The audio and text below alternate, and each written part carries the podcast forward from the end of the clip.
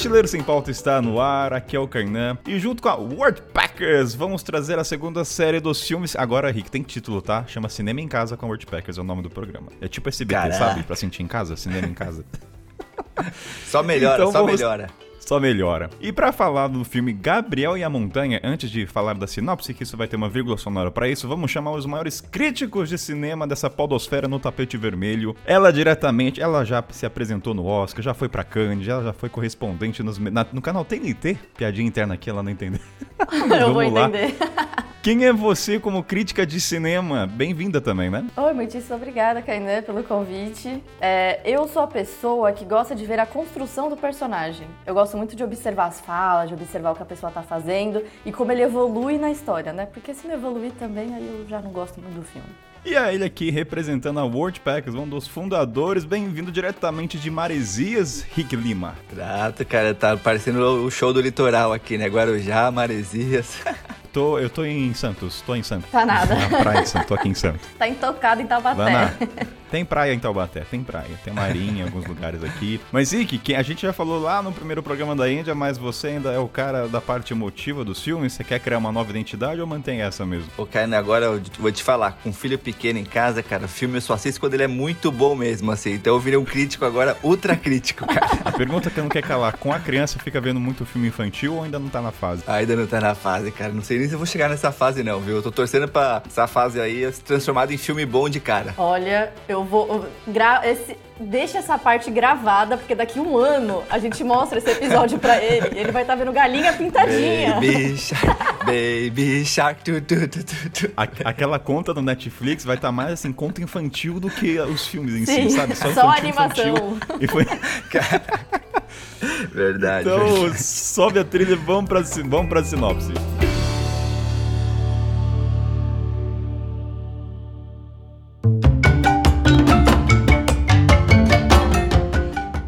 Lá, galera. Para você ainda que não viu o filme, então dá uma pausa aí, ouve a sinopse que eu vou falar, porque se você não viu o filme, não vai fazer sentido você dar continuidade a esse episódio.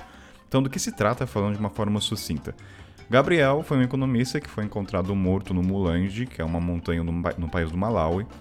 E aí o que acontece? O diretor, que é amigo dele, ele pegou todos os documentos, os diários, todos os e-mails, informações que ele tinha, que ele tinha, na verdade, e ele recriou as aventuras do, do Gabriel nos últimos 70, nos últimos 3, 2 meses. E qual que é o legal do filme, ao meu ver, que a gente até fala com a gravação junto com a Lana e o Rick, que o autor ele coloca as pessoas reais que conheceram Gabriel para contracenar com o ator que representa, no caso, Gabriel. É como se vai, o Kainan faleceu no continente africano e tem meu amigo que é diretor, vai para o continente e escolhe um ator para me representar e essa pessoa que me representa começa a contracenar com pessoas que me conheceram de fato. Isso é muito interessante, essa, esse contraponto de não serem atores e, e como se dá a cena, né, do olhar para a câmera. É um filme assim que eu acho que para sou suspeito para falar, mas ele retrata muito a questão do cenário do continente africano.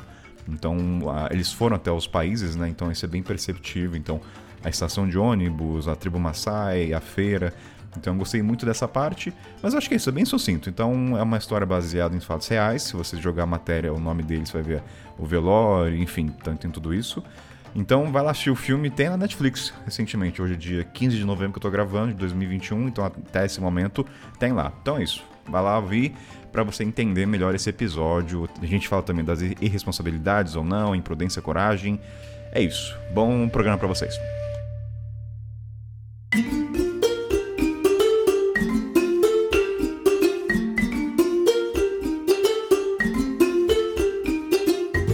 Lana Henrique, por onde começar por esse filme? Eu vou, eu vou jogar bola para você já de primeiro. Isso aqui é um programa que não é o formato do mochileiro das, das pautas. Então, assim, vocês querem já cutucar o filme, vocês querem falar bem do Gabriel, vocês querem falar mal. Lana Henrique, quem começa? Vai, quem começa essa discorrer sobre? Eu vou falar bem. Se eu for falar, eu vou falar bem aí, porque primeira coisa, assim, me reconectou com a África, assim, cara. Só de olhar aquela parada, assim, voltando pro crítico emotivo que sou, nossa, me tocou na hora ali as paisagens, assim. Acho que depois a gente entra no detalhe, né, do, da história, do, dos atores, de como foi feito, mas de cara, assim, me tocou uma emoção muito grande que acho que só quem foi pra esses lugares aí pode ter sentido ou não, né? Não sei. Queria saber. No meu caso, eu não fui pro continente africano. Então o meu olhar é totalmente novo. É assim, ou inesperado, tá? Ele entrou em Zanzibar. Eu falo, tá, eu não faço ideia do que eu vou ver. Eu não sei o que ele vai cruzar. Então eu não tenho nenhuma já imagem pré-concebida na cabeça desse lugar. Então para mim foi muito bom, porque vendo os lugares, vendo a cultura que ele passou, me deu vontade de conhecer. Eu falo, porra, todos os choques culturais que ele teve, sabe? Várias coisas que ele passou, os lugares maravilhosos, as pessoas, as comidas. Pô, eu queria vivenciar isso também. Mas, ô Lana Henrique, acho que tem um ponto. Por que, que a Lana tá nessa bancada, né? A Lana, porque a gente não foi pra África. Essa é a parte importante. Porque, assim, como o Rico falou, eu e o Rico, a gente é suspeito para falar do filme, porque tem um apelo emotivo de lembrar.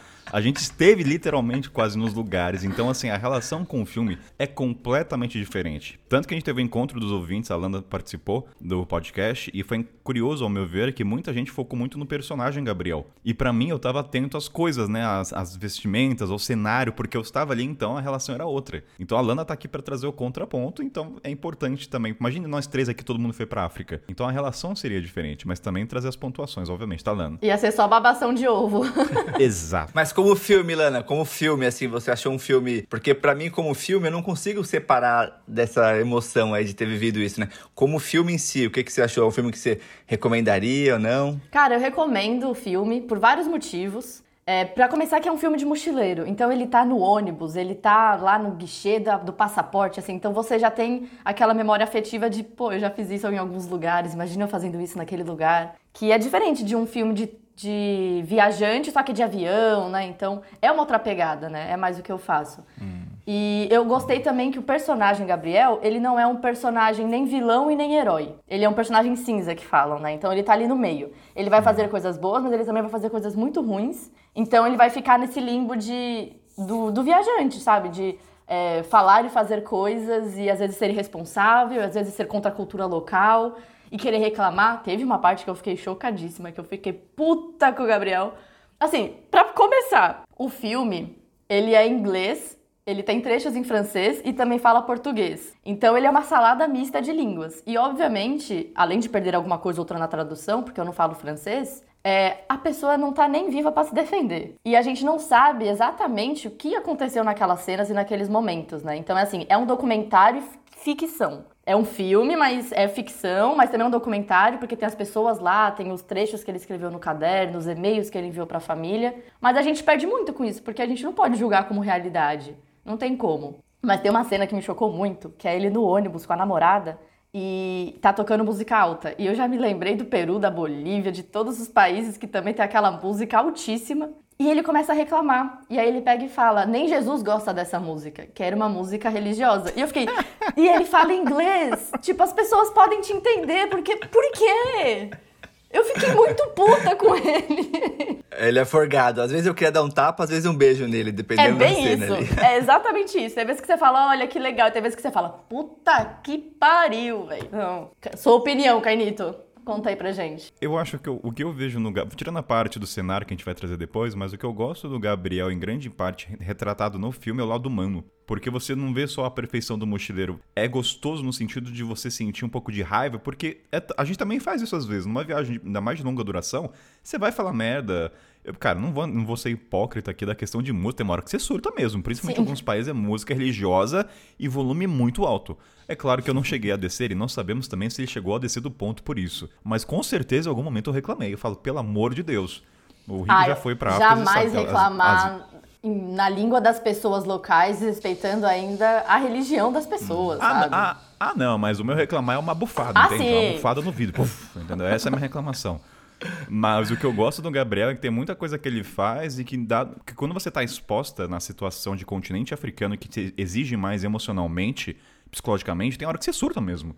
E teve horas que eu, eu falei, cara, eu realmente tem momentos que eu fui assim, porque é lidar com pessoas, é a questão que a gente falou do muzungo, da percepção que eles têm de você. Tem uma hora que você não aguenta. Uhum. Tem uma hora que o copo enche, aí você reseta o copo, beleza. Mas talvez o filme tenha pegado esses momentos extremos, entende? Assim, quais não foram os momentos de surto do uhum. Gabriel? Vou pegar o momento do surto. Entende? Então, mas em cima, em suma, é. jogo pro Rick. Eu não gostei tanto do mas Gabriel, não. Babaca. chama de babaca. O, cara, mas o que, eu, o que eu sinto assim, é você é o cara que eu conheço que ficou mais tempo na África, assim. Acho que de todas as pessoas que eu já vi que foi pra África, você é o que ficou muito lá, né? Eu fui numa África, assim, ó, era o sonho da minha vida. Eu tinha juntado uma grana e falei assim, eu vou ficar... Eu fiquei no final seis meses ali viajando. Eu tinha acabado de sair de uma experiência, assim, de um trabalho muito chato. Então a África foi muito incrível, assim, pra mim. Então eu realmente eu nem tenho essa percepção da negatividade, assim. Tipo, tinha um dia que eu fui lá pra ver um, um, um parque de rinoceronte, eu fiquei três horas esperando no busão. Aí o busão acabou que não partiu porque não encheu, eu tive que voltar para casa. Isso dois dias seguidos. Mas como eu tava ali meio que. Eu vi isso meio que eu falei, nossa, que experiência maluca. Ficava no livro, assim. Mas realmente, se você tá com, sei lá, ou, ou é, quer ficar pouco tempo, ou se você acha que as coisas no Brasil não funcionam, nossa, na África é tipo vezes 10, assim, a parada, né? Intensifica e, e, e exige de você, né? Então, assim, eu, eu me identifiquei com o Gabriel em vários momentos e eu acho que esse é um ponto, né? O lado humano que ele, o filme consegue retratar. E junto também com os locais, né, Rick? Eu acho que, Ilano, os locais que a direção passa, realmente, muitas vezes, condiz com o espaço. O que eu gostei é que, assim, não foi retratado um estereótipo do continente africano. Ali na tribo Maasai, realmente é a tribo Maasai. Aquilo ali é uma casa. Entendeu? O mercado que ele compra lá, o chinelo, é realmente aquilo é o mercado. Tanto que eu vi com um amigo meu que foi me visitar na Tanzânia e ele também teve esse apelo emocional, foi o Kleber até lá. Ele viu e falei, caramba, é realmente a África. Quando passa Moshi, ele fala, caralho, é Moshi, eu estive aí. Então eu senti que é um dos poucos filmes, principalmente brasileiro, que retrata alguns países africanos de uma maneira muito crua. Tipo assim, é isso mesmo. A mulher para. Eu, cara, amei aquela cena quando eles estão no ônibus, eles estão discutindo, né, o casal, e chega a mulher oferecendo coisas na janela. Santa Sana, tipo, muito obrigado. É aqui, é literalmente aquilo. São pequenas coisinhas que fazem o filme retratar aquilo ali, é como viajar. Eu acho que é um dos poucos. Eu acho que é o único filme que eu me recordo de brasileiro que eu falo, cara, isso aqui é realmente como é viajar no continente. O pessoal fala Muzungo, não, I'm not Muzungo. É. Vamos trazer. Vamos Mas trazer tem uma parada, né, cara, que co como ele foi feito, né? Ele, assim, o fato deles voltarem pro pico e, e gravarem com as pessoas que eram não atores, mas simplesmente as pessoas dali, isso aí, tipo, faz com que a pessoa que fez o filme, né, tenha essa intenção. Eu sinto assim, a intenção foi de, nossa, vamos fazer uma parada tão real que vamos usar até as mesmas pessoas. Então, tem que ter o um espetinho no busão, né? Sem o espetinho no busão, eu falaria assim, não é, com certeza não é África. Ah, eu conversei com a Lana, Rick, a... teve um dia que a gente bateu um papo, que acho que essa é a parte mais legal do filme, né? Dos não serem, não serem atores, e você saber disso antes. E é legal que na primeira cena, quando eles cantam com a família, é legal que quando você estuda jornalismo ou ator e cinema, uma das primeiras regras que você aprende, não olhe para a câmera, a não ser que seja não a proposta quebre a quarta filme. parede. Exatamente, não quebre a quarta parede. E na primeira cena já, quando ele tá jantando com a família cantando, o, o pai da família, acho que ele dá umas três olhadas muito de relance. Você vê que ele olhou para a câmera. Não, mas eu acho que até antes disso, quando ele acorda, que é a primeira cena do filme, o menino que tá na cama do lado dele tá olhando pra câmera, assim, fixamente. Ele tá. E assim, é, é uma criança pequena, então você não tem como falar, não olha, sabe? São pessoas diferentes dentro da tua casa. Então a criança, ela é curiosa. E ele tá olhando tão fixamente que eu falei, bom, aqui eles já estão deixando claro que não são atores, sabe? Não, o diretor, assim, com... foi o cara foda desse filme de falar, você imagina toda hora que a criança olha para a câmera volta? Não, é a criança olhando e aquilo que, que você falou, né? É uma ficção entre a barra documentário. Então, uhum. ah, eu amo esse filme, eu amo esse primeiro take quando eles cantam. É Sim. muito.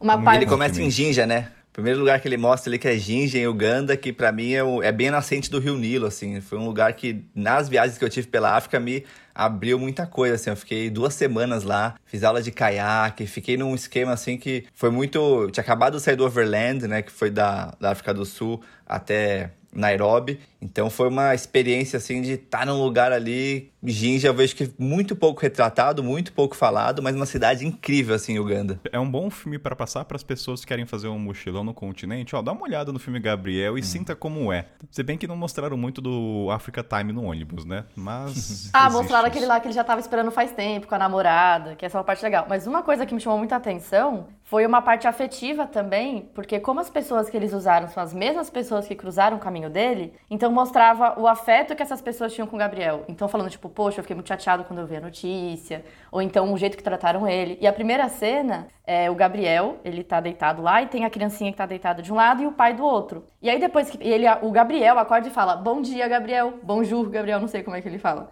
E aí ele falou pro menininho isso. E aí depois, quando acaba essa cena na casa dessa família, é o depoimento do pai falando: Gabriel foi tão importante, foi tão legal aqui a estadia com a gente, que eu dei o nome pro meu filho de Gabriel. Então aquele menininho que tá aparecendo é o Gabriel sabe? E aí, aquilo lá, quando eu vi aquilo, me arrepiou, que eu fiquei tipo, essa afetividade, sabe? Que a gente cria na estrada, esses laços que a gente cria. E tem uma menina no Uruguai que chama Lana por minha causa também, gente. Fiquei, eu chorei, eu fiquei. Caraca, eu fiquei muito emocionada.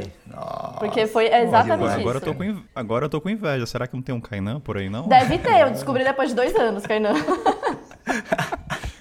Mas tem um, essa parte, até o pai coloca o nome da criança de Gabriel, eu vou linkar com uma fala do filme do próprio do Gabriel, né, o ator, que ele fala quando ele ajuda algumas famílias com pouco, né? Ele fala assim: ah, com 15 dólares eu paguei aluguel de um mês e com tanto eu paguei o ano. Para mim, Kainan, o que ressoou para mim foi o quanto, como indivíduo, você consegue impactar significativamente na vida de outra pessoa, em outra esfera econômica, em outra região. Porque, assim, cara, ele pagou. Assim, foi um momento.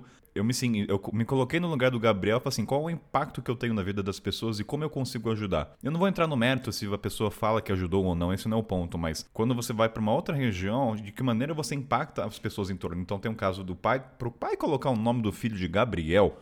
Hum. É porque alguma coisa assim foi intenso emotivamente, nem não tô falando, nem falando de questão monetária. É. Então eu, eu trago para vocês. Ele né? se entregou, né? Ele se entregou na experiência mesmo, né, cara? Eu acho que viajar pela África assim, é muito se entregar para a experiência mesmo de tá ali. Por isso que eu acho que é bom ir com tempo, né? Ele, você vê um diferente, né? Ele não tinha limite de tempo e a namorada dele tinha, né? Ela só ia ficar parte do trajeto ali. Então acho que a experiência que eles tiveram também de África foi diferente, né? Porque tem, se tem um lugar aí que vale a pena ficar muito tempo, tipo, eu acho que é a África ali. Óbvio, Índia também, América Latina também, mas África, assim, você fala, nossa, tipo, tem tanta coisa ali é tão, sei lá, sou suspeito, eu amo demais a África. Essa coisa do tempo, por exemplo, a Carol Wilson, né, que já gravou vários programas sobre África, a gente fala, cara, você fazer travessias de países toma muito tempo. E no filme você vê vários momentos de discussão do casal, né, que aliás, parabéns pra namorada, que é muito amor, viu, e encontrar o cara no continente africano. Mas tem tem vários momentos que, que eles geram uma discussão de ter perdido a parte dos elefantes, do bang jump. Hum. Então eu acho que é dois extremos, né? Viajar com tempo e viajar sem tempo pessoal fala, né, Africa Time, é, que é pole-pole, que é principalmente na Tanzânia, é. que é um termo que assim, devagar e se vai longe. Tem uma parte também disso daí que a gente tava falando de, ah, com 15 dólares eu paguei o aluguel e tudo mais. É uma forma dele retribuir o que a família tá fazendo para ele. E assim, se ele tem condição, a família tá recebendo ele, estão comendo juntos, ele, a família tá contando da história, da cultura do local. Pô, é. E a, a gente também tem esse choque cultural do com quão pouco aqui no Brasil, né? Que a gente, nossa, só 15 dólares. Hum. Mas, pô, pagar um aluguel, sabe? Então, eu acho que é. quando ele escreve isso, é mais para ele se conscientizando disso, desse choque de realidade. Me lembrou um pouco até o Na Natureza Selvagem, assim, o filme Into the Wild ali, né? o jeito de vai, se joga no todo, assim. Então, aquela hora tem uma parte que ele briga feio com o cara ali por causa de o cara tinha ido comprar os ingressos para um parque, né? E aí comprou para mais gente, né? Ele não queria. Então,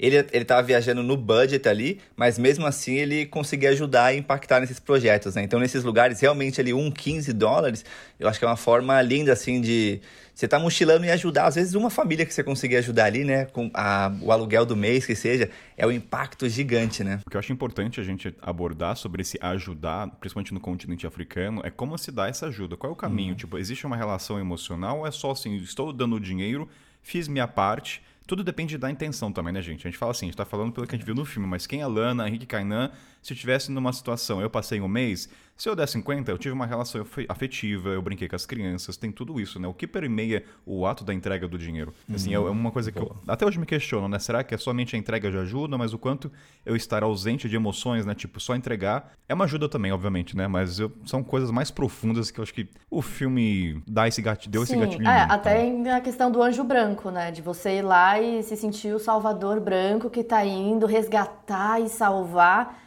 Tem essa questão que o filme passa, que se vocês quiserem já pode entrar na parte do Muzungo.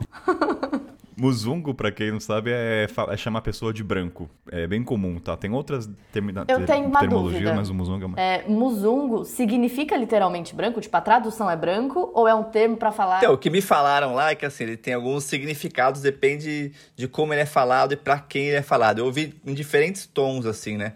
Então, às vezes eu via uma parada de branco com essa pegada de malvado, de. É, pelo tudo o que aconteceu historicamente, né? E às vezes uma pegada meio de tolo, meio bobo, assim, meio diferente, né? Então cada hora eu via de um, de um jeito, assim, né? E acho que isso tem tudo a ver com o que vocês estavam falando, né? De a ideia nunca é, eu acho que, de, de ir mochilar no pico com essa ideia de salvar, assim. Mas acho que quando tá no pico e vê ali, você vê que é, não, você não foi com essa ideia de ajudar, você foi pra curtir, se divertir, ter uma experiência incrível, né? Mas quando surgem oportunidades de de comunhão, assim. Eu acho que o Gabriel, ele via ali, ele realmente se integrava na galera de um jeito que, pô, como é que conseguiram achar todos os atores que fizeram a parada, que não eram atores, aquelas pessoas reais ali, foram atrás de todo mundo e fizeram, e todo mundo topou fazer amarradão e se dedicou ali. Eu acho que alguma coisa especial ele tinha que não dá para saber realmente se o ator, que acho que foi um baita ator, se foi o. Que, qual que é a verdade, né? Rick, posso te cutucar? Por favor, por favor. Porque assim, eu, é, eu, entendo que o Gabriel, enfim, ele é um personagem, não sei o que ele fez de grandioso ou não, mas tem um ponto que você fazer um filme no continente, qualquer um queria participar. Tem até uns bastidores do diretor que ele fala. Você imagina ter uma equipe de cinema, você quer aparecer, você vai falar que você conheceu o Gabriel, que você pintou, você cortou o fio de cabelo dele. Você vai, não, eu conheci o Gabriel. Tem, tem isso, né? Eu acho. É... Verdade, pode ser, pode ser. Não, e eu acho que também o fato dele ter sido uma pessoa branca que morreu lá na, na, na no Muland, né? Então isso daí também deu um rebuliço lá naquela região e trouxe. Assim, as pessoas conheceram ele e falaram, pô, eu conhecia ele, sabe? Então não tem como cair no ah. esquecimento o, realmente. Verdade. verdade. Ó, tem uma coisa que eu amei desse filme. As pessoas começaram a saber onde fica o Malawi. Sim. Confesso. Hashtag hum. desabafo aqui amei. Todo mundo sabe agora o que é Mulan. Quem viu o filme, né? Malawi. Onde é que é Malawi? Então, eu, isso eu fiquei bem feliz. Aliás, dei uma pesquisada aqui, só Muzungo, gente, ó, surpreso, não é branco, viu? Muzungo significa que é no Swahili andarilho. E aí eu acho que foi ressignificado ao andarilho. Muzungo, hum. ou seja, é o que tá aqui no Wikipedia, né? Questionável, mas assim, estamos baseados no Wikipedia Andarilho. Olha só, tá um muzungo. Nessas polêmicas assim maiores do filme, eu vejo também o lance que você falou da, da montanha que ele morreu, né? E aí, por isso eu comparei muito com A Natureza Selvagem, né? Que para mim é um baita filme inspirador, assim, né? No final, eles, os dois filmes me inspiram de alguma maneira, assim. E aí, o que falam do tanto do, do Chris quanto dele, né? De ter ido de forma inconsequente, assim, né? Sem ter os, as coisas básicas, assim, né? Que, qual que é a visão de vocês, assim, nesse aspecto do filme? Tem várias facetas do Gabriel que todos somos enquanto viajamos. E teve uma faceta que me identifiquei com ele muito forte, que é isso do sentimento de heroína enquanto viaja, sabe?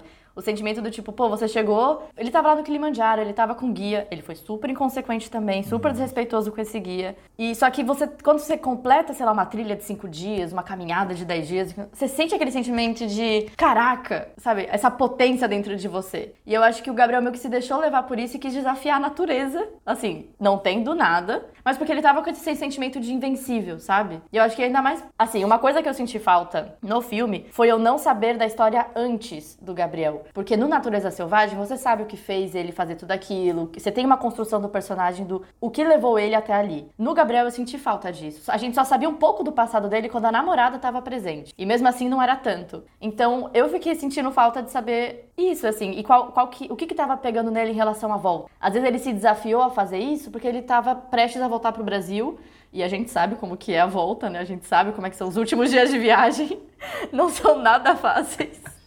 Então, mas eu senti falta disso, sabe? Assim, de, pô, o que que tava se passando com ele? Aí não tem como saber, aí entra a ficção. Ah, enfim. Mas eu senti essa parte de querer desafiar, mas também dessa responsabilidade, que é o famoso dar um jeitinho, sabe? Aí, eu não vou falar jeitinho brasileiro, porque jeitinho não é só brasileiro, é jeitinho só. Que talvez se ele estivesse em outro país, ele não teria feito isso que isso é algo que a gente conversou também na chamada do, dos ouvintes do Mochileiro, dos assinantes, que é, e se ele tivesse nos Estados Unidos ou na Europa, ele teria feito algumas coisas que ele fez? É um bom ponto. Joguei e saí andando. Aqui não é só sobre aqui é sobre filme, mas também a gente vai para outros aspectos que eu acho que é o legal. É realmente um não, mas é que eu acho que é, é, importante olhar para esse lado, porque quanto, quantas facetas do Gabriel nós não temos, sabe? Enquanto viajamos. Quantas coisas a gente já não fez, falando, sei lá, tipo, ah, eu não sou turista, ou então, não sei, tipo, É aquela coisa, eu senti Ó. muito nele aquele lado, tipo, eu tô pagando, então eu vou fazer, sabe? Então era o bang jump, eu quero fazer agora e que não sei o quê. A parte no aeroporto dele não respeitar a área de embarque, o ônibus atrasando por causa dele. Não por causa dele, né? Mas o ônibus tava saindo e tiveram que esperar. É, essas partes deram raiva no filme, mas não sei o quanto retrata a realidade. Então, mas por exemplo, aquela cena que ele tá no safari, que ele tá indo atrás das zebras, a namorada dele tava lá, então provavelmente ela falou o que aconteceu. E também ela tava lá na Eu parte do ele é embarque e. bang jump. Ela tava em todas as cenas Ele que eu acabei de forgado, ele falar. era meio forgado. Um pouco forgado, pelo menos ele era, né? No mínimo, no mínimo, um pouco forgado ele era. Você quer, você quer ver eu perder o 20 agora? Flamenguista carioca. É isso. Gente, teve uma Perdi cena metade da audiência. muito engraçada quando ele fala, algum local fala pra ele, nossa, você anda rápido e come devagar. Aí eu falei, paulista ou carioca? Na hora me veio isso na mente, eu não sei porquê. Mas assim, o filme inteiro é meio retratado com a, ca- com a roupa do Flamengo ali, né? Não sei se o Flamengo é patrocinador, não sei o que, que Então, foi. é, é um ponto à parte, né? Na abertura tem Flamengo, cara. Eu nunca vi. Ó, se me falha a memória, Rick Lando, eu nunca vi um filme de produção brasileira que tá lá assim, São Paulo, Corinthians. Eu falei, Flamengo. É curioso. Assim, ou o pai dele, a família dele é do fã clube do Flamengo, VIP, de sei lá o quê. Porque, cara, tá aí um bom. Olha, gente, realmente essa parte do Flamengo É me uma pegou grande ficção. O filme é uma grande ficção, na verdade é uma propaganda do Flamengo. Se vai lá vendo edital, né? Flamengo, apoiador do filme e tudo mais. Mas é um bom. Gente, a gente, coisas que a gente não pensa em falar no programa, a gente acaba falando, mas o Flamengo é um ponto relevante nisso. Mas a questão, o Rick, você falou até do, do, do filme Na Natureza Selvagem. Um ponto até para os ouvintes, que eu acho que vai ter um programa sobre isso, sobre a romantização das- dos atos irresponsáveis. Porque o filme é muito bom, Natureza Selvagem, um livro, ainda mais pelo aspecto jornalístico, ele é muito bom. O livro vai construir, que ela falou, o personagem, as pistas, né? Vai se, vai se aflorando. Mas eu fico pensando até que ponto esses filmes, onde existe a morte no final, ela acaba fomentando um cenário. Por exemplo, que nem o trem, o, o ônibus, né? O Bus 142 que saiu. Tiraram porque estava tendo custo para o país de helicóptero, quem bancava era o governo, aparentemente. E o quanto o Gabriel. Aí eu vou trazer uma parte mais polêmica, a gente volta depois falar a parte mais leve. Mas acho que isso é importante falar. A morte dele te- teve embaixada americana, embaixada brasileira na busca do corpo dele. Então, o quanto o ato irresponsável dele gerou, é, gerou gastos, né? Tanto para o governo brasileiro, por um ato irresponsável dele de querer desbravar a montanha. E ele foi alertado antes de subir, que tinha uma, uma, uma turista lá naquele ponto base de acampamento. Ele falou: Não, eu vou subir. Ela pegou e falou assim: Mas você não tá só se arriscando, você tá arriscando todo mundo que vai ter que subir depois procurando por você. A gente até falou nesse encontro, Rick, da questão do quanto talvez o guia tenha tido consequências da morte desse menino. Tipo assim, porque ele, beleza, no filme mostra que ele assinou um papel e tudo mais, mas o quanto moralmente ele se sente culpado pela morte. Tipo, eu deveria ter obrigado ele, eu não poderia nem ter dado margem pra ele. E aí volta o que a Lana a gente trouxe aqui, né, no jeitinho, jeitinho mundial de fazer as coisas. Mas é isso, então, se fosse um outro cenário, ou Estados Unidos, vamos, ou países mais estruturados economicamente, será que um guia permitiria? Não. Então, acho que o continente é da sensação de a pessoa ter mais liberdade para fazer o que bem entender, né? Por a conta e risco. Em outros países, acho que talvez não aconteceria. A gente vai extraindo aqui coisinhas bem, assim, individuais do filme para colocar na vida real do mochileiro. Pensando na África, assim, pensando na África, a minha experiência de guia na África, assim, é que realmente eu, eu conseguiria fazer tranquilamente. Se eu falasse. Porque o guia primeiro vira um brother ali, né? Você tá trocando ideia, pá, pô, você conecta muito rápido com a galera ali na África, né? Acho que é muito Brasil, futebol, pá. E aí conecta ali, então vira um brother. Então eu, eu me vi em situações que isso meio que aconteceu, assim. Eu tava em, por exemplo, peguei um overland sem ter o visto, eu acabei perdendo Malawi, voei, voei de Lusaka em Zâmbia pra dar, porque foi um vacilo, mas foi um vacilo meu, né? Então eu acho que se o Gabriel tivesse vi- é, visto o que aconteceu com ele, ele não ia colocar nenhuma forma de culpa no, no guia, assim, né? Então eu também não. O guia dá pra perceber no final do filme que ele carrega essa culpa, assim, né? Mas eu, eu li- liberaria ele dessa culpa se eu pudesse.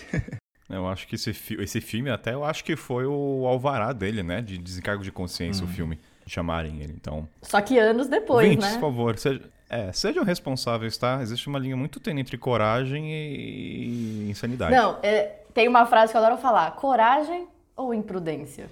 É muito sutil, é delicado, assim. São, elas ficam ah, marigiando ali lado a lado. É porque eu já ouvi isso já de uma pessoa enquanto eu tava viajando. Falou, eu não sei se eu falo que você é corajosa ou se você é irresponsável. Aí eu, Mas no caso era porque eu viajava sozinha de carona. Era esse o sentido de, de coragem que ele tava falando. Tô pensando aqui, seria todo irresponsável corajoso? Hum. Enfim, joguei aqui, mas vamos continuar a falar do filme. É devaneios aqui no programa. Outra, ai, outra coisa do filme que eu acho que eu fiquei pensando se eu estivesse na situação dele. Se uma mulher viesse me encontrar na África é pra casar. Tanto que acho que é casar, né? Ah, convenhamos, gente. Pô, uma mulher ir pro. Mas eles tinham umas, eles tinham umas tretas assim, né? Que eu me lembro muito das tretas atuais, assim, nas conversas, assim, né? Então, tinha uma questão ali, eles, eles discutiam muito política, assim, né? E ele era um cara que tinha estudado muito política ali, ela tinha uma visão dela, e tinha muito atrito, assim, né, na, na visão dos dois, né? Essa é uma parte interessante do, do filme que eu achei que. Eu acho que eram bem reais essas discussões deles, assim, né? Eu também achei isso que eram discussões que parecia que tava alguém com a câmera filmando escondido ali, sabe? É, você via a, a discussão desenvolvendo de um, e depois resolvendo aquela discussão, né? E até no namoro ele tem aquela. É, é, um personagem muito cinza, então ele tem momentos que ele é muito romântico, tem momentos que ele tá sendo abusivo com ela. Ou então nas falas que ele tá fazendo, tipo, ele fala, ai, mas eu não sou um musungo qualquer. Tipo, ele tá tentando se diferenciar dos brancos e que não sei o quê. Só que ele fica desdenhando da pesquisa da namorada e falando, porque eu estudei nas melhores faculdades, assim, tem uma soberba ali na fala dele. E. Enfim, várias coisas que aconteceram que eu fiquei Eita! Mas uma coisa que me chamou a atenção, que é ele foi lá para estudar a pobreza, né? Que é o que ele falou. Eu fiz economia e eu quero estudar a pobreza nos países. Só que em muitos lugares que ele passava, as pessoas falavam, né? Eu tô pegando falas do filme, que apresentavam que era riqueza para eles. Então, quando ele tá lá na, nos Maçais, era quanto mais filhos a gente tem, mais ricos nós somos, sabe? Então, assim, e aí o Gabriel falando, no meu país isso é o oposto. Então, assim, esses choques culturais, mas também ele estudando não necessariamente a pobreza, entende? Isso eu achei bem curioso. É, não sei se o filme retrata muito bem isso, a pesquisa dele, né? Sobre a pobreza. É, não, não vi tanto. Isso eu senti um é, pouquinho de é falta. Bem, é, bem é, bem super, é bem superficial. É, mas com a namorada... Mas eu acho que ele foi pra curtir. É. Eu, minha, eu acho que ele foi igual eu fui pra África pra curtir, assim. Aí eu, o estudo ali foi meio que uma consequência. Porque ele não parecia tão dedicado ali ao, ao estudo mesmo, né? Quanto ele tava para viver a experiência intensamente ali, né? Minha sensação, assim. Né? É, às vezes era final de viagem já, ele também já estava estafado, sabe? Quando você já depois de tanto tempo na estrada, você já tá esgotado, você quer. Você começa a mudar um pouquinho também seu comportamento. Mas isso com a namorada Verdade. dele eu achei muito curioso, né? Que era ele perguntando pra ela, ué, e eu não basto? Ou então falando, ah, porque você está rodada entre meus amigos, porque você ficou com uma uhum. pessoa que eu conheço.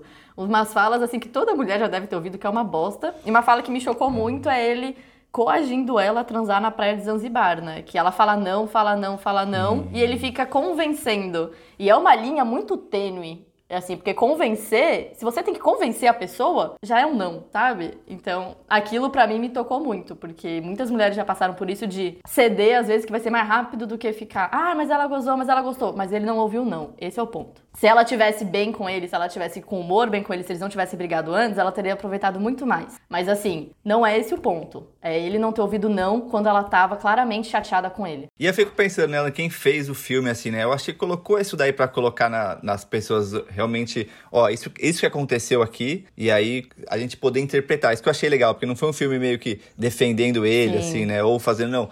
Mostrou umas coisas assim que você. Por isso que é isso, né? Pra, era uma hora um tapa, uma hora um beijo nele. Uma hora um tapa, uma hora um beijo. Que eu acho que é a essência do filme que vocês falaram, né? Se, tudo que, que envolve não só a África, né? Acho que o filme fala de África, mas toca umas questões bem profundas, assim, que questionamentos bem importantes. É o personagem cinza, né? Teve uma cena que me deu muito gatilho, e os ouvintes já sabem, né? Malária, quando ele tá em Zanzibar. E isso acontece. Aconteceu comigo bastante. As pessoas virem até mim e pedirem para comprar remédio malária. Daí eu fiquei até pensando. Lembro que quando teve as primeiras situações, se era um tipo de golpe. Hum, assim, mas você via que as pessoas estavam realmente um pouco debilitadas, então acabava comprando. Mas malária. Teve só essa cena, eu só lembrei assim, os... vai ter um episódio até, Rick, sobre isso, viu? Malária no futuro. Tem tanta história que eu tô procurando um médico um enfermeiro para ter a parte realmente responsável de falar, senão fica caindo falando que. Mas a parte da malária. O mais chocante pensando... para mim foi quando eu conheci um cara que tinha pegado malária mais de 90 vezes lá. Então, ele, quando ele me falou esse número assim, eu falei, nossa, a gente fica com tanto medo de pegar uma vez, né? É uma coisa bem comum lá, e aí você. A pílula que eu tomava ali, uma por dia, né? Você toma quatro de uma vez só, e é realmente muito ah. cara quando você pensa na moeda local. Tu tomava assim, então pré-malária, então. É, isso. Tu tomava é pré-malária. É, que era meio que a mesma, né? Eu tomei isso por dois meses. Dois meses eu tomei isso, mas aí eu, eu parei. Dava uns, uns sonhos meio uns sonhos alucinógenos. Eita! É assim, é bem forte. Todo mundo que fala que toma essa pré-malária é porreta, viu? Rick, eu não sei se era remédio pré-malária, não, viu? Sinto lhe dizer, mas eu não sei se isso era remédio pra ela. Tô procurando mais até hoje, não acho por aqui. Kainan, quantas vezes você pegou malária mesmo? Uh, 13 ou 14 vezes. Nem lembra, velho. Nem lembra. Socorro. Eu não, eu não lembro. Mas isso fica pra outro programa, mas 13 ou 14. Peraí, deixa eu só abrir aqui as anotações da Lana junto. Peraí, gente. Calma, as anotações é assim mesmo, da Lana. Percebam que quem fez o programa fui eu, então, aquelas, né? Peraí que eu perdi. Eu vou falar ao vivo. Eu perdi minhas anotações. Assum... Eu ainda tô em choque com esse cara com 14 malárias. Ainda tô em choque com essa informação. Pois é. Pois é. Cara, tem muita história. Nossa, Rick, tem muita história com malária. Eu tenho... Cara, eu, eu quero fazer um episódio só de hospitais no continente africano. Porque, porque você fez check-in nos hospitais. Sério. Nossa, eu É melhor do que Enfim, o seu alucinógeno? Parte... É melhor do que o seu alucinógeno? Não. Olha, mas, mas o pós-malária, alguns. Cara, eu, é, é, muito doido, né? Porque eu lembro que quando eu comecei a tomar os remédios recorrente, eu olhava atrás, né? Alucinações. Eu falei, mas o que, que é alucinação, né? No remédio? Cara, é muito doido. Quando você toma esses remédios, eu não sei explicar, você fica meio. É, com tontura, você fica sonhando umas coisas que não faz sentido. Não queira passar por isso, gente. Opinião de Kainan, oh, tá? Um... E antídoto de cobra também é a mesma vibe, viu, Kainan? Mentira. Eu passei pela, por picada de cobra também é a mesma, mesma vibe aí, ó. gente, eu dispenso os dois, viu? Dispenso. tô, tô tranquila.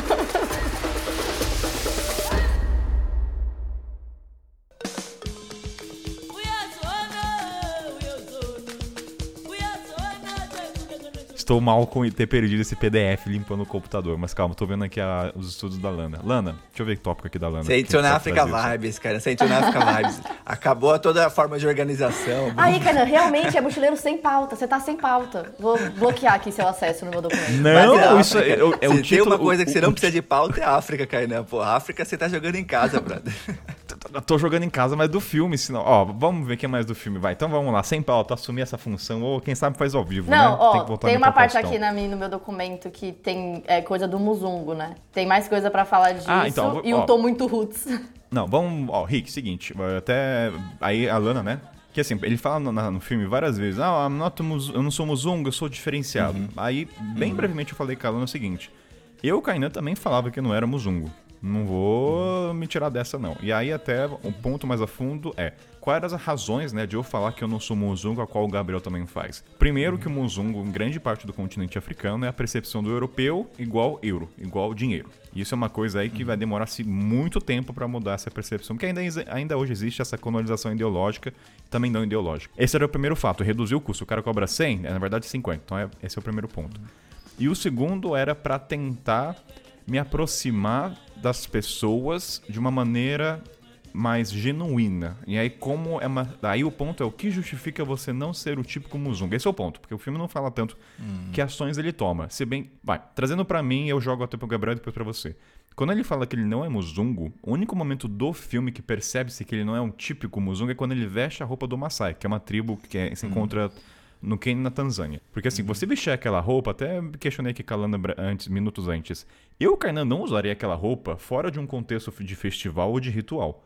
Uhum. Poderia até ser confortável, mas o tempo da adaptação de eu, Kainan, como ocidental, me sentir confortável com roupas padrões no Brasil, eu não usaria. Demoraria mais, a não ser que eu morasse numa, na tribo Maasai dois meses. Aí eu acho que, consequentemente, eu estaria mais adequado a usar e confortável com isso. E o Gabriel, ele fala que não é muzungo, mas ele não dá indicadores do que, que ele faz para justificar eu não sou um típico muzungo. Porque dá uma sensação que ele está quantificando quem ele é. Eu não sou um muzungo normal, eu sou diferenciado. Mas no filme, quem nunca foi para a África é, pode ter uma percepção um pouco distorcida. Ou, ou também distorcida, né? De como ele fala isso. Eu acho que tem uma percepção anterior a, a, isso até, né? Que é ele sempre é musungo, nós sempre seremos musungo lá. Então, Sim. assim, aquela discussão do viajante ou turista, né? Eu lembro que, ah, eu quero ser viajante, não turista, eu não quero, eu quero fazer as coisas que os locais fazem. Mas assim, aí é de fora, né? Eu conheço, eu tenho um amigo que mora 20 anos no Brasil e os caras chamam ele de gringo até hoje. Então, assim, não, não, tem como. É, eu acho que é só uma questão de aceitar isso e viver com isso, assim, né? Não é que essa luta, assim, né? Eu não sou, né? Eu já passei por isso também, viajando, né? Eu acho que é uma certa arrogância, assim. Então, é, agora vamos lá, vamos discutir sobre isso aqui. Isso aqui faz parte do filme. Porque se você. Não, é discussão. Isso aqui é um filme, mas porque se você. Como é que você falaria que você não é o típico viajante na estrada? Porque, todo, como você falou, a gente sempre vai ser viajante, sempre seremos branca, falando aqui, né? Três pessoas brancas, não somos negros. E o uhum. quanto você falar que não é um muzungo, ou eu, na verdade eu falava assim, eu não sou o típico muzungo. É, faz uma puta diferença falar, eu não sou o típico muzungo. Muzungo eu sempre serei. É porque no estereótipo da cabeça deles era europeu. Então o que você estava querendo dizer era, eu sou branco, Europeu, mas né? eu não sou europeu. Eu ganho em real, tenha, sabe, Porque- não é euro. Porque o objetivo é, re- é reduzir essa- essa- esse contraste da Europa com eles, né? Tipo assim, queira ou não, já se da América Latina já é um outro contra- contraponto. Eu lembro até falei pra Lana... Então, mas eu acho que é um mais dos- da vibe de viajante, assim. Eu acho que é mais a vibe de você é um viajante cool, que você é meio alternativo, root, né? Cada um usa uma palavra preconceituosa pra definir, né? Eu sinto Hum. assim, eu gosto de me imergir na cultura local. Então eu também me considero não um típico muzungo, assim. O típico muzungo eu acho que é a pessoa que tá pagando pra ter as experiências e não tá tendo a experiência local. Mas eu acho que isso não é uma coisa que você precisa falar, assim, né? É uma coisa que, na própria experiência, ele já se mostrava um não um típico muzungo, né? Mas algumas pessoas iam julgar ele como um típico muzungo. Assim como todos nós, eu acho que a gente te- te- passou por lugares que, por mais que a gente quisesse se emergir ali, a gente era apontado o dedo e falava assim, ó, ele ali não é o... Vamos chamar Ah. de típico muzungo aí, né? Mas aí eu vou trazer histórias pessoas jogam. Vamos lá. É seguinte, eu falava porque eu precisava de uma validação externa. E aí eu vou trazer o ponto assim. Eu falava, ah, eu não sou o típico muzungo. Beleza, se eu falar, pode parecer egoísta, mas assim, o que validava isso? Porque eu queria tentar me aproximar e reduzir essa relação. Aí eu até falei pra Lana, duas coisas que pra mim foram um ponto marco. Até falo pra galera que vai viajar pro continente, a- tenta aprender. Eu carregava balde na cabeça assim as mãos. Isso pra mim é, ah, a pessoa conhecia alguém, ah, você é um muzungo? Eu falei, ah, sou muzungo sim. Daí quando a pessoa, é claro que tem uma conversa que antecede eu falar, não sou, não chego pra falar não sou muzungo. Não é assim, tem uma conversa com a família. Aí ele pergunta o que, que eu faço, ó, ah, eu tô tentando me emergir. Aí quando eu falava que eu não era um típico muzungo e mostrava que eu carregava balde de água na cabeça, ia na rede de pesca, pegava, era aí um momento que eu rompia-se a linha do europeu com os locais um pouco. Reduzia, não tô dizendo que a relação é 100%, mas eles já me olhavam, pô, o garoto aprendeu a carregar balde na cabeça com água. Modéstia à parte, assim, não é todo mundo que aprende. Isso pra mim foi o divisor de águas quando eu falava que eu não era o tipo muzungo. Mas eu não falava não era muzungo pra ter a, ah, não sou, não, eu sou um viajante. Só que eu quero tentar reduzir es- esses, esses contrastes econômicos e sociais. Então era por isso. A conversa aqui foi a fundo, viu, Rick Lana, né? Boa, boa. Não, tô adorando, tô adorando. Mas isso pra, pra qualquer país, né, Alana? Também no, no Peru, eu diria, é a mesma energia, assim, Sim. né? De, a ideia de um viajante que é uma pessoa que tem o dinheiro pra estar ali, né? Então, só o fato de você ter o dinheiro pra passagem pra ir pra África já te deixa Sim. uma parada muito mais rica que hum, quase todo mundo aí do continente, É, né? pra mim, eu já até contei no episódio que eu menti o meu sobrenome em alguns países latino-americanos porque é Sanches. Sanches espanhol. E eu sou muito branca. Eu sou loira, do olho claro, branca. Então já me liam como euro. Então eu chegava, sei lá, lá numa. pra comprar aquelas chompas é, peruanas, bolivianas, andinas. E aí já falava 60 dólares. Essa daqui é de alpaca, essa daqui é de vicunha. Eu falava, não, eu sei que isso daqui é lhama. Eu sou brasileira. Sabe? Eu sou branca. Só que eu sou brasileira. então tem esse porém, né? E, e era muito doido isso, de. Porque aí ele fala, ah, esse daqui é o Muzungu Price. E assim, eu sei que talvez eu pague, pago um pouco mais pela chompa, porque eu sou brasileira, porque eu ainda não sou de lá. E aí até é curioso, né? Porque a roupa do Maasai, quando ele usou, quando eu vi ele usando a primeira vez, eu não sei a intensidade que ele tava lá com aquela, naquela região, eu não sei quanto tempo ele emergiu naquela cultura, só que pra mim eu, muito- eu vi aquilo muito como tentar se passar como um local, o que assim é impossível, e também um- como apropriação cultural.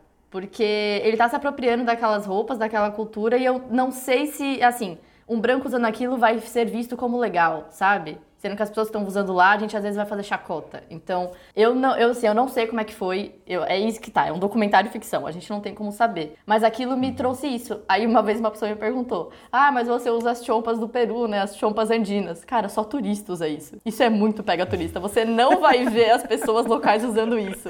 Isso é literalmente um crachá de turista no, to- no teu peito, sabe? La- Lana, só explica o que que é as chompas pro ouvinte que não sabe o que você tá falando. A chompa, cara, como eu vou explicar o que é a chompa? A chompa, ela é feita de lã de lhama e ela é colorida e ela tem vários traços, né, coloridos na parte de cima, na parte de baixo. E tem vários tipos de chompa. E tem a chompa feita da lã de lhama, que é muito mais barata, tem a de vicunha e alpaca, que são muito mais cara.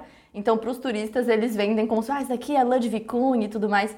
Só que as pessoas locais raramente usam isso, assim, não é. Elas usam lã de lhama, só que são outras outras estampas, sabe? Outras outras formas, não é que nem a do que vende pro turista no mercado. Então, é Sabe uma coisa que crachá. me deu choque o, em relação a isso do que pra turista? Egito, papiro é só pros turistas. Ninguém compra papiro. Cara, eu juro que eu fiquei chocado. Eu achava que todo mundo na casa, na parede, tinha um papiro, ou, sei lá, imagem de Alá, ou da pirâmide em papiro bulhufas. Eu falava, caraca, é tudo pra turista, gente. Li é literalmente Como pra que turista. os nossos estereótipos Ninguém- não moldam os mercados locais? Porque é isso, Tá, tipo, um caralho. eu fui pra América Latina, eu quero essa chompa. E assim, eu não vou negar. E assim, que viajante que não foi pro Peru e pra Bolívia e voltou com uma desses? Não venham também pra cima de mim, não. Porque todo mundo tem, é Eu- eu- confortável, eu acho linda. E é isso. Mas, ai meu Deus, eu adoro esse programa que a gente foge, mas tô adorando esses, esses termos de papiro, chompas. O que que na Rica? Eu tô Mas pensando tem na tudo a África ver. tem algum- Eu acho que Ah. tem tudo a ver, porque tem tudo a ver, porque na, na África, assim, o que, que me conectava com a galera era o futebol ali, que é meio estereótipo também, né? Mas a galera, Brasil, futebol, vou fazer 10 embaixadinhas ali, ó, chutar a bola pra lá e pra cá. Então, era uma conexão muito instantânea, assim. Não Ah. era uma imersão local, igual o balde na cabeça, eu sinto, porque ainda tinha uma diferença. Era o brasileiro, mas eu conectava com o futebol, assim. Mas você sabia fazer as embaixadinhas? Porque eu assumia e eu era Sim, hipócrita, eu não sabia. Eu falava que eu tava com dor na perna, não conseguia fazer. então você conseguia. Então, pelo menos você faz justo, pelo menos você conseguiu representar o nosso estereótipo, que é maravilhoso lá Fala fora. que você Eu, é argentino, menos- então, cara. Na próxima, fala assim, ó, que você é argentino, pô, pra não prejudicar a imagem dos boleiros aqui. Não, ô Kainan, assim, Não, eu não. reforço esse estereótipo ainda porque eu jogava a bola fora. Eu já joguei muita bola já mas quando... o- o Rick, Nossa, reforcei estereótipo. Teve um episódio que eu gravei com a Carol e com o Caniver, que é sobre estereótipo, é, fronteiras africanas, e eu falo uma coisa que é uma das melhores. A gente já fala de camisa do Brasil, isso já é clichê, todo mundo sabe, mas tem uma dica que é primordial. Saiba qual era a seleção da Copa do Mundo do Brasil de 98 94. Porque qual é o ponto? Assim, é um adendo isso. No episódio a gente falou, quando você vai na fronteira, as autoridades, na maioria dos países, têm a faixa de 40 pra cima, os grandes autoridades. Então esse cara de 40 e 50 era criança quando viu Copa do Mundo de 94, 98. Então se você fala Tafarel, Zidane e tudo mais, pô, ele remete à infância. Aí você quebra, você ativa, você ativa o gatilho de lado, o lado infantil quando ele tava no bar vendo com o pai dele. São coisas muito sutis. Essas dicas você não encontra em nenhum e-book de guia de mochileiro ou caralho, tá? Isso aqui é só no podcast você encontra essas dicas aí. Saiba de cor a, a seleção de 94, 98. Voltando pro filme, onde, onde estávamos, Lana Henrique? Eles viram aqui o fio da meada. Já Estamos perdi. falando. Não, a gente tava no Muzungu Prices, eu acho que esse é uma coisa da Ah. essência do filme também, essa relação Muzungu ou não, viajante ou local, a imersão, não, acho que esse é um ponto essencial, crucial mesmo, que é a forma que você quer viajar, né? Eu acho que tem muito a ver com a intenção que você vai viajar, né? Por isso eu questiono um pouco qual era a intenção dele, né? Porque ele falou que era para do estudo, mas acho que é bem o que a Luna falou, assim, né? Ele tava no final da viagem, querendo curtir, assim, e, e ter aquela... não se preocupar com as coisas ali todas, né? Por isso que eu acho que vários desses desleixos aí morais dele, eu acho que é isso, né? Porque ele se vendia como um super educador e papapá, né? Moralista, né? Ele era um moralista no filme, praticamente. Sim. Não? Enfim, não. Deixa eu ver aqui, ó. Peraí, peraí que eu não consegui engatear a sua fala, Rick. Faz parte, tá? Peraí que eu tô. Depois o Kainan Muzungu edita. Price. Ah, edição. Não, acho que aqui é foi bom edição. você ficou- botou Cara, que a moralista é isso, ponto, né? Acho que É essa isso. palavra resume muito, cara. É uma palavra dura, porque você pensa assim, nossa, o cara já morreu, eu não sei se isso é verdade ou não. Mas, por outro lado, o filme, analisando o filme, não a vida da pessoa real, mas aquele filme, eu acho que é uma palavra que, que resume bem, assim. E aí eu volto também pra um ponto que a gente falou no começo, né? Quantas e quais facetas do Gabriel nós somos enquanto viajamos? Ou nós já fomos? Ou quanto a gente olhando aquilo, a gente não repensou coisas que a gente fazia, sabe? Porque é isso, assim, a gente. é- Esse filme é por isso que eu falo, eu recomendaria esse filme, porra, porque a, a cenografia dele é maravilhosa. Você tá vendo lá realmente os cenários dos países que ele passou, os lugares que ele passou. Isso é incrível. Só que, querendo ou não, tem essas atitudes que muitos de nós às vezes vamos ter inconscientemente que tem que ser repensada. Então, por isso que eu acho que é bom. O bom das falas de vocês é que a gente percebendo isso, quer dizer que passamos ou já lidamos com a situação. Seria um problema se a gente não percebesse. Isso mesmo, entende? Sim. É, eu falando lá que assim, ah, esse assim, ah, que não sei o que é pra você 60 dólares. Eu falava, não, não, não, mas eu sou brasileira. Assim, que na América Latina não tem isso do branco, né? Porque aqui também tem muitas pessoas brancas em vários países. Não é tão forte assim que nem no, no continente africano. Mas tem essa, esse tratamento diferenciado com a pessoa que é da Europa, com a pessoa que é dos Estados Unidos. Mas daí como é. Agora, mas aí tá, beleza. A gente sabe dessa diferença. É, eu não sei, é errado a gente falar é brasileiro pra tentar reduzir essa cobrança? É porque eles estão cobrando em cima do euro, eles não estão cobrando em cima do produto, sabe? E assim, eu acho que eu paguei um valor a mais, mesmo sendo brasileira, porque eu ainda sou turista, sabe? Ó, Só que eles não vão cobrar tanto a mais porque eu não ganho em euro. Eu, eu vou jogar talvez uma polêmica, uma coisa que eu acho que eu fiz errado, mas eu queria a opinião de vocês sobre o Muzungo. O programa virou de Muzungo, tá? De percepções do Muzungo. Quando eu tava na Costa do Marfim, quando eu fui comprar as obras de arte, quando eu tava prestes a ser repatriado, eu usei uma tática, o jogo de cintura, não vou nem falar jeitinho brasileiro que não é, que eu falava que minha mãe era do Zimbábue. E eu sabia algumas palavras. Porque a partir do momento que eu falava que era do Zimbábue, tinha uma conexão com a África e as pessoas me tra- tra- tratavam diferente para reduzir o preço. Era interessante para mim. Porque daí eu poderia falar que era brasileira, mas a partir, não, my mom from Zimbabwe. Daí eu falava lá cidade bem do interior. E isso para mim criava uma conexão. Então eu fico muito na dúvida se essa minha ação de mentir que minha mãe é do Zimbábue para tentar ganhar no preço, não é- não é nem ganhar, é talvez para reduzir os preços que eles já colocam lá em cima, entende? Então eu não sei, eu fico nessas dúvidas, tá, gente? Isso aqui é só joguei na mesa. É, eu acho que assim, quem, quem nunca foi hipócrita viajando, né? Exato. Assim, quem nunca. Eu acho- Eu, eu, eu começo a olhar igual você olha pro filme, né? É meio fácil ser crítico de obra feita, né? Assim, ó, aconteceu aquilo, mas quando eu olho na vida, nossa, teve vários, várias coisas que eu fiz na vida que eu gostaria que não tivesse feito, ou que aprendi a fazer e que pretendo não repetir, né? Eu acho que o Gabriel também talvez hoje olharia aquilo e perceberia isso, né? Exatamente isso, porque eu- ele viajou em 2006, 2007, se eu não me engano. E assim, faz muito tempo isso. Então, com certeza, se ele estivesse viajando hoje, seria um outro olhar, seria uma outra atitude. Porque nós estamos conversando muito mais sobre isso também no mundo viajante, né? De- dessas Para atitudes. pra pensar assim, Lana, 2007, 2008, que é brasileiro que a gente conhecia que foi pra África e teve uma repercussão. Exato, exato. Verdade. Mudou muito rápido, né, as coisas, assim, né? De viajar pra África era uma coisa que eu fui há 10 anos, que era uma coisa muito, cara, né? Então, com o tanto que ele passou ali, a galera que tá indo agora ainda é uma coisa exótica, assim, de alguma, ma- de alguma maneira, Sim. né? É muito bizarro pensar como a linha, a noção temporal de setor de viagem, mochileiro ou viajante, tanto faz, muda em pouco tempo. Cinco anos, quatro anos, aspecto de viagem, a própria Worldpacker, assim, se a gente. O jabazinho natural aqui, mas é uma linha divisória, assim, pré. a fase Couchsurfing, fase Worldpackers. Fase de aplicativos e facilitadores. Assim, questão de três anos, dois anos, muda muito o cenário. Hoje em dia, é, trazendo assim a questão do Brasil, o quanto o Pix não está revolucionando o cenário também de viagem, na transição de pagamento, da lojinha e tudo mais. Sacar dinheiro no banco. Daqui a pouco a gente nem precisa mais sacar. Faz tempo que eu não saco dinheiro. Sim. Você vai, a Lana foi pra Bahia, eu não sei, você pagava nas feirinhas com Pix. Não, Daqui eu só pouco tinha que sacar quando tá- eu ia pagar a conta da água. Porque aí tinha que ser lá na lotérica que não aceitava o meu cartão, porque eu não tenho caixa. E aí era o único motivo que eu ia sacar dinheiro. Que não E vai tinha mudar na mais cidade. rápido ainda. É. Eu vejo assim, tipo essa, o Elon Musk tem aquela parada lá, Starlink, que vai, daqui a uns três anos vai ter Wi-Fi bom em todos os lugares do mundo. Imagina assim, hoje essas viagens são difíceis ainda por falta de Wi-Fi, por exemplo, difíceis, né? Só porque não tem Wi-Fi já é considerado viagem difícil atualmente, né, galera? Mas isso vai mudar rapidinho também, né? Então vai mudar mais ainda, né? Então mais gente vai poder mochilar, mas ao mesmo tempo, qual que é o impacto que isso vai ter nas populações locais, né? Isso é uma coisa que eu fico pensando, assim. É, a pandemia mostrou um tempão sem, sem a galera visitar, foi saudável, né? Agora, quando voltar com muita gente, né? Qual que é o impacto na cultura local? Que eu acho que o filme retrata um pouco disso também, né? Ó, a questão da- dos maçais é, é bem. É uma situação que a gente pode explorar, né? Que existe muito. Eu lembro até, Rick, a Lana, pra Maçai é tipo. Fazer um paralelo, tá? É tipo os tribos indígenas do Brasil. Você vai lá, vê o pessoal dançando. E aí eu lembro uma vez que uma menina falou assim: Ah, eu sou contra isso porque é uma forma de exploração. Aí, assim, eu não sou estudioso, tá, gente? Pra entender o cenário do- das tribos maçais, eu não sei questão econômica, mas eu lembro que eu, eu tenho um grande amigo que é da família Maçai e fez da família dele o recinto um lugar de turismo. Ele falou, Kainan, eu fiz porque minha família hoje não ti- a questão climática mudou muita coisa e a minha família precisa pelo menos se sustentar. E aí começou a receber pessoas. Então, eu parto do seguinte pressuposto: eu não, eu tento ao máximo possível entender para onde o dinheiro é destinado. Eu acho que essa é a nossa responsabilidade. Para onde vai os 100 dólares? Você vai pagar? Vai para o governo? Vai para a família? Enfim, onde vai ser encaminhado. E principalmente, tem coisas na estrada que eu não muito barganho, que são obras de arte dos locais, se eu vejo. É claro que tem, às vezes, barganhar faz parte, mas eu penso da seguinte maneira: economicamente, a gente muito. Não sei como é que está hoje o Brasil em relação a outros, mas a gente tem uma moeda mais valorizada em contrapartida ao continente africano.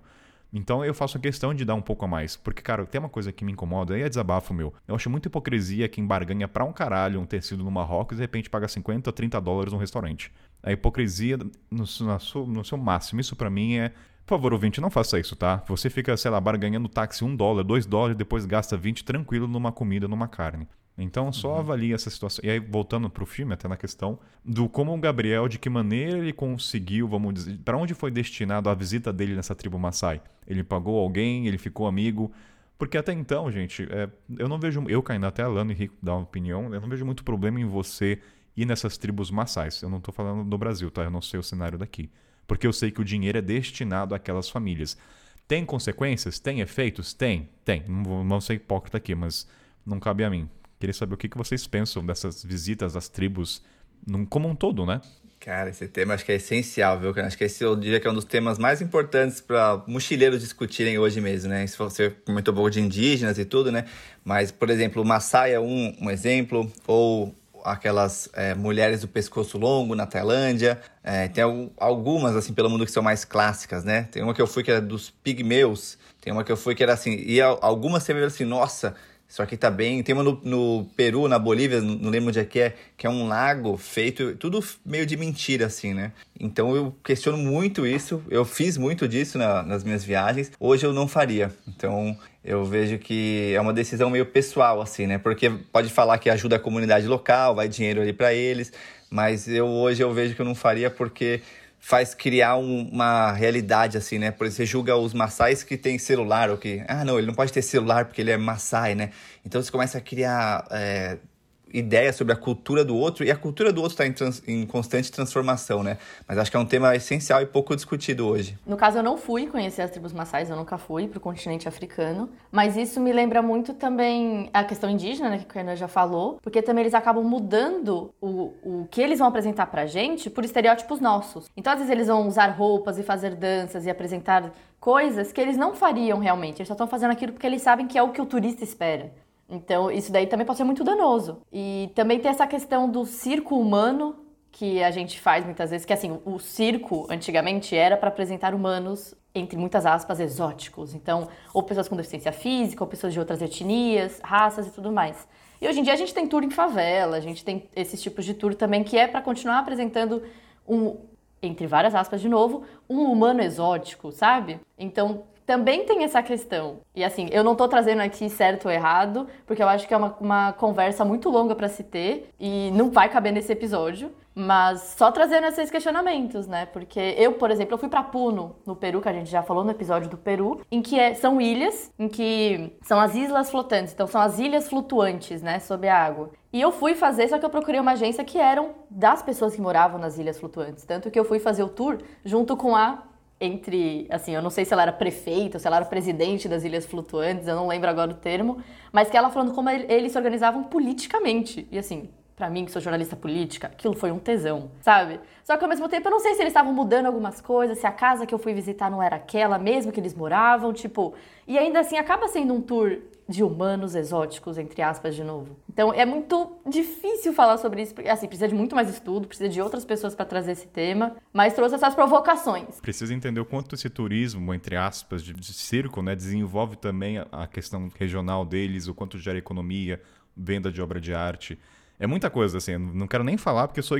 Ou se só reforça o estereótipo, sabe? Também tem essa questão. Eu vou nem opinar, Lana Henrique, porque eu realmente não tenho nenhum embasamento. Não quero falar besteira, nada, assim. Porque eu não sei também o quanto isso desenvolve outras esferas que a gente não chega até a gente. Sim. Ó, eu acho que cabe pros ouvintes pedirem um episódio sobre isso. Deixei a deixa aqui, deixa, só, só deixei. E acho que nem é uma questão de opinião, mas eu acho que é uma questão disso, isso tem que ser discutido. Eu acho que isso tem que ser falado, pensado, refletido. Acho que a gente não vai trazer respostas aqui, mas essa pergunta ela deve ser feita. Minha, minha, assim, sei lá, minha recomendação é que todo mundo fizesse essa pergunta antes de consumir alguma coisa, assim, né? Principalmente viajando para lugar de turismo exótico, ou de esse chamado às vezes safari humano também, né? Mas dessa, dessa maneira de você ver a vida do outro e esse é o seu entretenimento, assim, né? Então, no mínimo, questionar isso. Já fiz, às vezes faço, às vezes não faço, então não quero colocar certo ou errado, mas o questionamento mesmo. Teremos uma pauta, então. Você nem jogou, você pediu na cara de pau mesmo, tá, Lando? Não é nem. Pode ser direto ao ponto comigo. Aqui, intimidade é, vai cair na. Quero uma pauta. Já tem até pessoas para recomendar, né, no caso, mas enfim, é isso. Vamos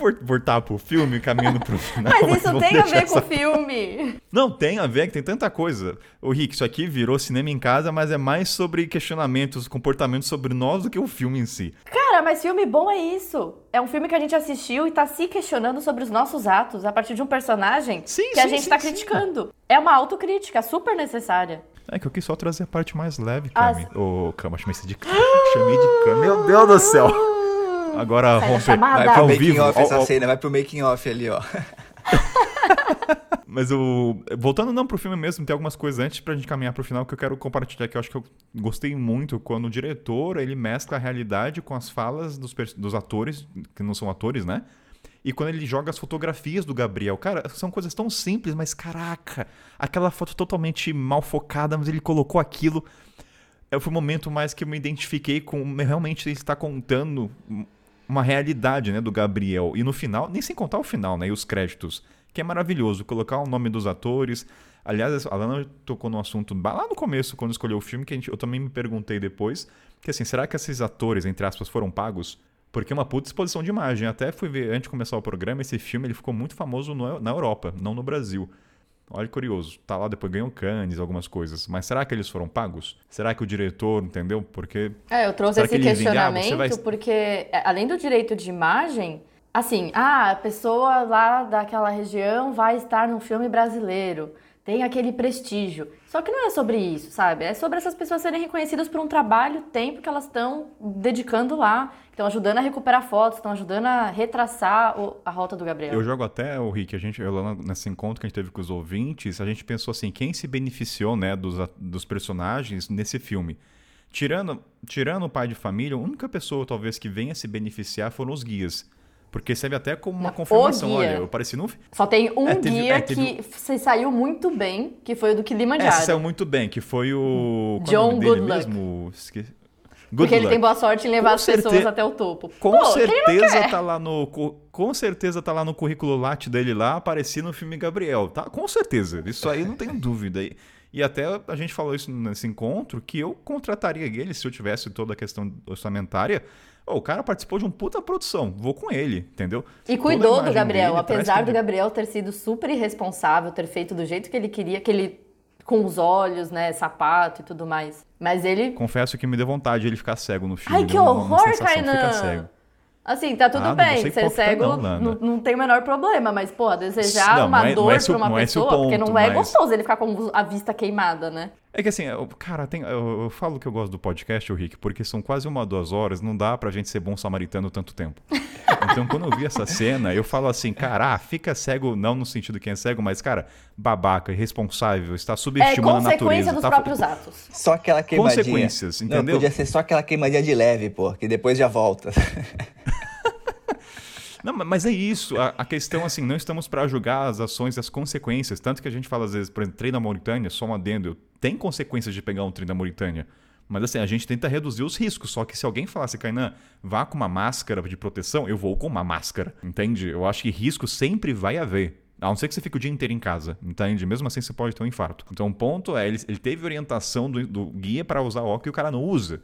Então, assim, eu acho que é, é aquele sentimento babaca. de herói, de novo, que a gente volta, sabe? Aquele Vamos sentimento. ter uma pauta disso, Lana? Heroísmo ou babaquice? Esse vai ser o título. Herói ou babaquice? Coragem ou imprudência? A... Pode botar de Não. dois jeitos, né? E aí, assim, vou trazer até um... Ó, cara, o programa vai ser aqui, vai. Foda-se a hora. Vai, vamos falar. Tem uma coisa... Teve uma coisa que eu comentei com a Lana, que foi o meu lado heróico, que eu tive consequências. Quando eu tava na Tanzânia, Tanzânia, no Quênia, eu fui numa ilha, no Mafangana, eu acho. Eu dei uma de herói e andei na ilha inteira 37 km. Mas assim, calor montanha abaixo. Eu fui, acho que, o único, primeiro muzungo a dar a volta, tanto que eu saí na capa do jornal da ilha, se tem uma ideia. Não me orgulho disso, tá? Hoje não tanto, mas na época, assim, teve um gostinho narcisista. Só que qual foi a consequência? No dia seguinte, eu fiquei doente pra um caralho. Mas muito doente. Tipo, a família, o pessoal não acreditou que eu dei a volta. Tanto que eu tava andando, os motoboys. Como assim? Você tá dando a volta na ilha? Me orgulhei pra um caralho. Tô até falando aqui, mas o ponto foi a consequência e a responsabilidade, que eu não passei protetor solar. A família me avisou que seria longo. Eu falei, ah, não, eu aguento, eu faço trilha já no Brasil, fazia. Naquela época eu tava mais fitness, mas eu aguento dois dias de cama sem andar, cara. Sorte que eu tive a família, ou seja, eu coloquei minha família, não em risco, né? Mas de me tratar, fazer uma comida melhor. E foi um momento que eu falei, caralho, Kainan, que responsável, entende? Eu também tive um que eu falei no episódio sobre equipamentos, que é que eu torci a minha coluna no ônibus público do Equador, que eu tava com meu mochilão até aí, entre aspas, tudo bem, né? Porque não é tudo bem torcer a coluna na viagem. E quando eu fui escalar, escalar não, eu fui subir, né, que é uma trilha, o vulcão Madeira, que fica na Isla Ometep, na Nicarágua, eu torci o joelho, porque era assim, super fechada a trilha, super floresta mesmo, tinha o guia e mais é, uma pessoa. E no que a gente tava subindo, eu pisei num tronco e eu torci o joelho. E eu fui com aquele joelho rangendo até chegar no topo. E do tipo, naquele sentimento de eu vou conseguir fazer isso. Só que assim, eu voltei pro Brasil e fiz fisioterapia. Sabe? Tipo, não, eu não voltei por causa disso. Eu continuei viagem até o médico com o joelho doendo e voltei pro Brasil e fiz fisioterapia. A diferença, Lana, é que estamos aqui para contar ao contrário do Gabriel. Né? Não, assim, eu nunca fiz nada nesse nível. Mas agora sim, estamos falando de responsabilidade. Rick, solta a sua, vai. Pode falar a merda que você Pô, fez. tenho vai. várias, tenho várias. Algumas que vieram aqui, o ido ver os tubarões na África do Sul, em Hermanos, que é uma parada que eles jogam um óleo de peixe, assim, ó. Eu fui na vibe de, pô, eu amo os tubarões, eu quero ajudar os tubarões. Aí lá eles jogam um óleo de peixe, então eles zoam todo o ecossistema local. Tipo, é numa ilha que chama Seal Island, perto de. Tem milhares de focas que eles ficam caçando ali perto. Mas agora eles mudaram o lugar que eles ficam, porque os barcos ficam jogando óleo de atum ali pra poder descer na jaula e poder ver ele, assim, sabe? Então fui achando que era tipo, pô, tô ajudando os tubarões e hoje eu vejo que é muito danoso, assim, esse tipo de turismo. Ou os elefantes, né? Eu fui no, chama Mahut, na Tailândia, que é dar um rolê de elefante, e o cara com espeto no elefante, assim, eu falava, nossa, o que que eu tô fazendo? Eu paguei pra esse filho da mãe meter o espeto no elefante, mano. Então tem várias, tem várias dessas coisas que eu vejo que hoje eu não, não, não faria, assim, mas na época, com a cabeça que eu tinha, assim, tipo, puta, não sei se tinha como evitar, sabe? Com as informações também, né? Pouca gente falava sobre isso, Rick. Pouca gente falava sobre esse turismo de redução de impactos, né? Porque não existe turismo responsável, sempre vai haver impacto. Então é redução de impacto. Obrigado, Lu, Janelas Abertas, por me ensinar nesse programa há muito tempo, tá? Tá há muito tempo. Tem que dar crédito à Lu aí, que ela que trouxe. Eu lembro quando eu fiz essa pauta, falou que ainda não existe turismo responsável. Então eu já mudei o título já. Ah, então, vai aprendendo. Falamos das nossas responsabilidades, gente. O que mais, assim, pra encerrar, Rick, Lana, alguma coisa do filme? Ah, deixa pro, pros. Deixa pros ouvintes também. Quando que você foi responsável na viagem também, que você não faria hoje de novo? Galera, se questionar, né? Acho que tem dois questionamentos aí, né? Tem o questionamento do, do- se você é, é lá, turista viajante, né? O Musum que a gente discutiu ali, né? Acho que esse questionamento do que você consome, né? Qual que é a intenção disso? E acho que esse questionamento agora, acho que são dois, duas coisas importantes para se perguntar mesmo aí, né? Então a pergunta, Lana Henrique, é assim: qual foi a sua maior responsabilidade com o conhecimento que você tem hoje? Seria essa. Se é pra gente ou é, É, pros, pros ouvintes? Lana. Você já falou a sua responsabilidade. Ah, tá. Você tá cheio de responsabilidade já. Você acha que foi só isso, Kainan? Não, não, não, com Eu certeza tem muito muito tempo. Não, com certeza tem muito mais. foi só Meu, isso. Lana e Rick, esse programa não tem hipocrisia. Isso aqui é autenticidade pura, entende? Na- nada de gratiluz Sim. aqui. Não, gratiluz não, nesse programa. Então, no sentido. Não, porque é isso. Eu acho que é uma coisa muito boa do filme é porque mostra também que nós somos pessoas cinzas. Nesse sentido de, tipo, a gente não é vilão, a gente não é herói. É, é o que você falou, é muito humano. Então, por isso que é, é muito bom. Bom, vamos agora para as considerações finais. E eu recomendaria o filme para um amigo, principalmente se ele quiser conhecer o continente africano, mas também se ele quiser apenas viajar. Porque, como a gente já falou muito aqui, ele traz muito sobre essa responsabilidade, essa consciência do viajante em todos os lugares que passa. Então, eu recomendaria. Você, Kainan. Sou suspeito, né, Lana? É difícil, né? É como falar não vá pro Peru, né? Vindo de você, né? Não tem como. eu- Pecado. Pecado, pecado. Não, eu recomendo o filme até porque são poucos filmes. eu- Aliás, não sei tanto, sendo bem sincero. Até ouvinte, se vocês souberem de filme que retrata a África sobre a produção brasileira, me avisem. É, vale muito a pena porque eu achei que é um dos. Até filmes estrangeiros é um dos poucos que eu vi retratando assim. Falando cruelmente, né? A realidade da África ali naquele momento, do mercado. Assim, ele tá ali, né? O fundo, ele tá de background, mas é aquele background. É o transporte daquela maneira. A música, realmente, ela vai ser alta e vai ser muitas vezes evangélica ou gospel. Então, assim, não, você não precisa sair do carro, tá? Ou do ônibus, tá, gente? Mas, assim, realmente, tanto E nem desrespeitar os locais. é, tanto que tem um episódio, não sei qual episódio foi, faz muito tempo que eu falava assim, o fone de ouvido no continente africano, no ônibus, é pra te proteger do barulho dentro do ônibus. Não é pra você ouvir. Olha só, tinha esquecido desse detalhe. Então é isso, o filme eu gostei bastante. E tem que aproveitar que tá na Netflix, né? Propaganda aí, paga nós, Netflix. Mas, por coincidência, acabou de sair na Netflix. Esse episódio vai subir em outubro, mas se, se tiver até lá, vai lá ver. É isso então, galera. Recomendo o filme. Acho que tem muita gente que já foi pra África que vale a pena assistir só pra relembrar. Muita gente que vê muito filme aí de, de fora, né? Meio alternativo. E é um filme meio alternativo brasileiro também, que eu acho que vale, vale olhar. E é uma história, como Lana falou bem, cinza, né? Tipo, não é nem um mocinho, nem um bandido, é uma história real aí de um mochileiro. Então recomendo o filme. E valeu demais, galera. valeu, valeu. Uhul. E aí? Bombástica!